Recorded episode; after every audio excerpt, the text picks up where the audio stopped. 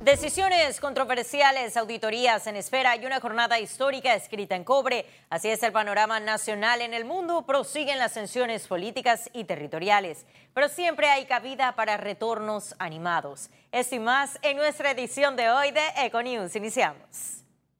El expresidente Ricardo Martinelli continuará el juicio cumpliendo medida cautelar de casa por cárcel.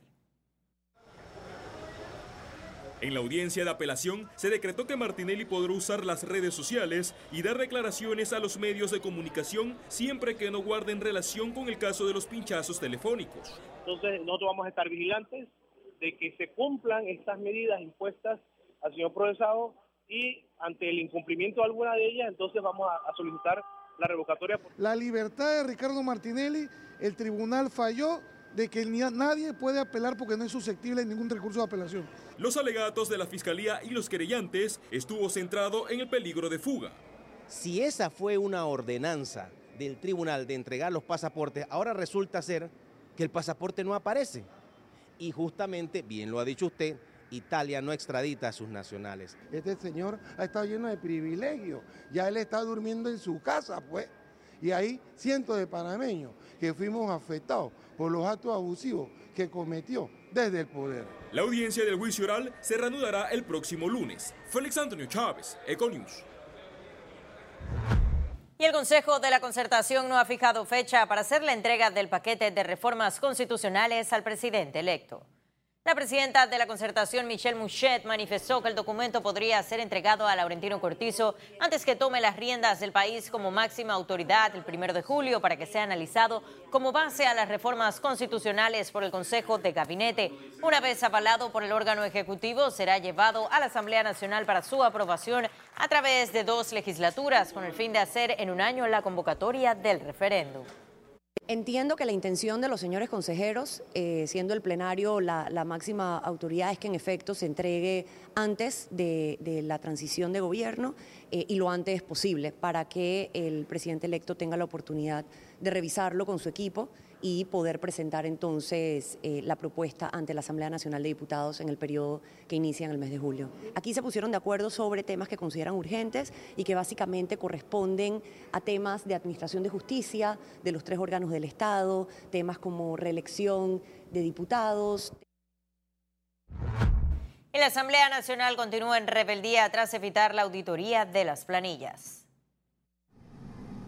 A menos de 20 días para culminar el periodo gubernamental, la Contraloría, a pesar de tener un fallo de la Corte a su favor, no ha podido iniciar la auditoría de la planilla 080. El Contralor inclusive puede suprimir, la firma de la señora Yanibel Ábrego en todos los documentos de aceptación final, inclusive puede inhibirse de refrendar todo documento de aceptación final hasta que le permiten a la Contraloría elaborar, mandar los auditores totalmente fuera de orden y yo creo que la Contraloría en este momento pudiera ser enérgico en ese punto. Aunque el órgano legislativo negó lo dicho por el Contralor Federico Humber, sigue recayendo el peso de los cuestionamientos por la falta de transparencia. Esperemos que a futuro se investigue el uso que se le dio a esos recursos y que pueda haber justicia y que en la medida que muchos de estos diputados no van a continuar en la Asamblea, eso facilite las investigaciones. Lo que no puede haber es impunidad. Falta de voluntad política, corrupción y eh, ausencia de instituciones fuertes. Tenemos instituciones muy débiles, fácilmente irrespetables. En total, son 59 millones sin auditar en la Asamblea Nacional. Félix Antonio Chávez, Econius. Y el abogado de la Asamblea Nacional, Carlos Carrillo, indicó que esperan la aclaratoria de sentencia del fallo de la Corte por las auditorías. Que está pendiente una aclaración que se solicitó y hasta que no se estén firmes en ese proceso, fuera de otras consideraciones administrativas que se maneja a lo interno y que nosotros no tenemos, eh, no podemos dar mayores declaraciones, serían las oficinas correspondientes. Desde el punto de vista del amparo, eh, existen algunas situaciones que se pidieron aclarar. Lo que pasa es que la, eh, la separación de funciones y la seguridad jurídica debe garantizar el funcionamiento del órgano del Estado.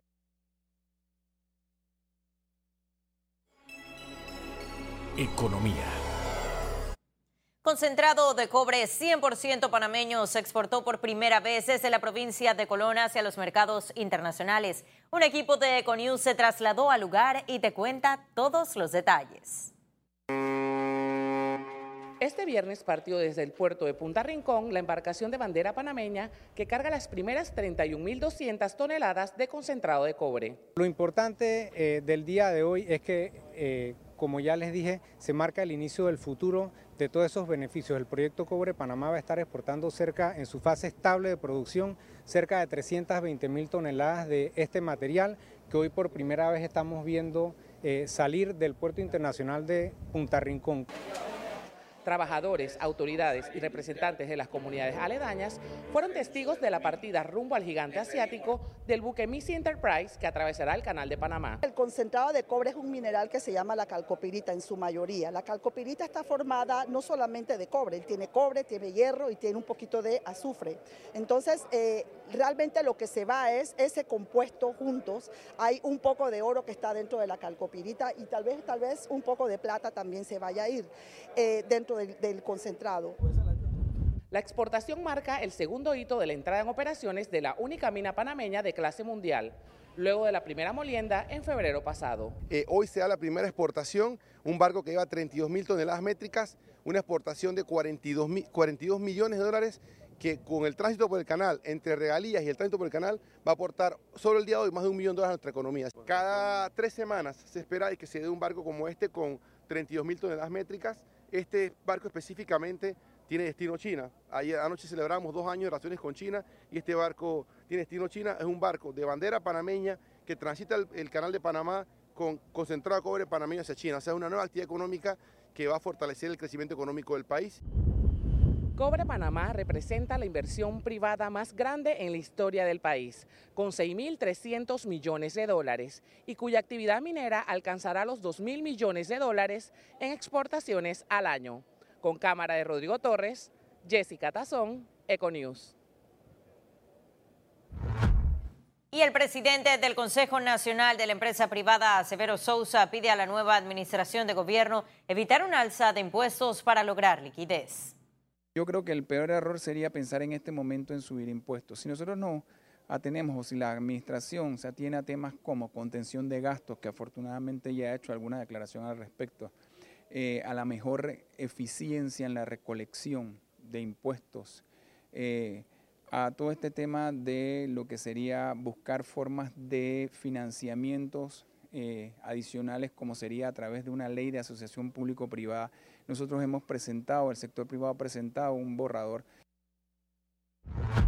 Empleadores en Panamá esperan un incremento moderado en sus planillas durante el tercer trimestre de 2019, según un informe publicado por Manpower Group que proyecta una expectativa neta de empleo de más de 3%.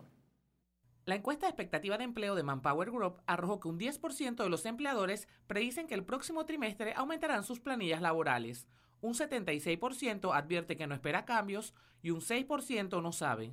Las empresas en términos de tamaño de empresa que generalmente son las que se ven más afectadas son las microempresas. Las grandes empresas tienden pues a tener las multinacionales más expectativas de contratación. Sin embargo, este trimestre con relación al anterior, nosotros vemos unos cambios positivos, sobre todo pues porque aumentamos un 1% con relación al, al trimestre anterior. Los empleadores mostraron más confianza en el sector construcción debido al inicio de la construcción del cuarto puente sobre el Canal de Panamá, un megaproyecto que ayudará a mejorar el tráfico vehicular. Jessica Tazón, Econews. Y una escuela de negocios no solo forma gerentes, es semillero de futuros líderes de la sociedad. Cumplir 50 años asumiendo dicha labor se cuentan rápido, sin embargo cumplirlos no es tarea fácil. INCA es reconocida como la escuela de negocios número uno en Latinoamérica, según el Financial Times, conmemoró recientemente 50 años de la primera graduación de maestrías. Para celebrarlo, se realizó una gran ceremonia en la que se graduaron 229 nuevos incaístas del MBA, el EMBA y el Executive Master in Business Analytics y además se unieron al festejo Diez integrantes de la primera promoción y de manera muy emotiva, un grupo de la generación del 79, quienes por el conflicto de Nicaragua no pudieron celebrar su acto. Desde la primera graduación de 29 jóvenes, INCAE cuenta con cerca de 9.000 graduados de los distintos programas de maestrías y sigue creciendo y evolucionando, formando a los líderes y agentes de cambio que Latinoamérica necesita. El propósito de una escuela de negocios es más que la formación gerencial. Debe fortalecer la sociedad. Esto es lo que hace INCAE único y es capaz de tener influencia más allá de su tamaño. Tener una influencia más allá de su tamaño es lo que hoy a ustedes los invito que hagan a partir de hoy. Ustedes son la generación que puede marcar y debe marcar el cambio que tanto necesitan nuestros países. Cambios en desarrollo, cambios en institucionalidad, cambios en progreso inclusivo de nuestros ciudadanos, cambios en nuestros valores como sociedad. Y ahora sí ha llegado el momento de conocer un resumen de la jornada bursátil de este viernes 14 de junio. Iniciamos. El Dow Jones cotizó en 26.089 con 61 puntos, baja en 0.066%. El IBEX 35 también desciende, se situó en 9.194 con 20 puntos, con una caída de 0.57%, mientras que la Bolsa de Valores de Panamá se ubicó en 439 con 55 puntos, leve baja de 0.05%. Ahora veamos en detalle el volumen negociado en la Bolsa de Valores de Panamá.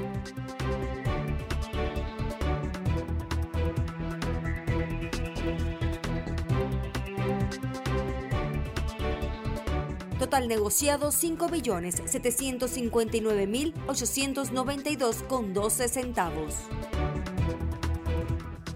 Y en breve estaremos de regreso con las notas internacionales, pero recuerde, también puede seguirnos en vivo desde su celular a través de la aplicación de Cable On The Go. Solo descárguela y listo. No se vayan, que en breve regresamos con mucho más a la emisión de hoy de Con ya volvemos.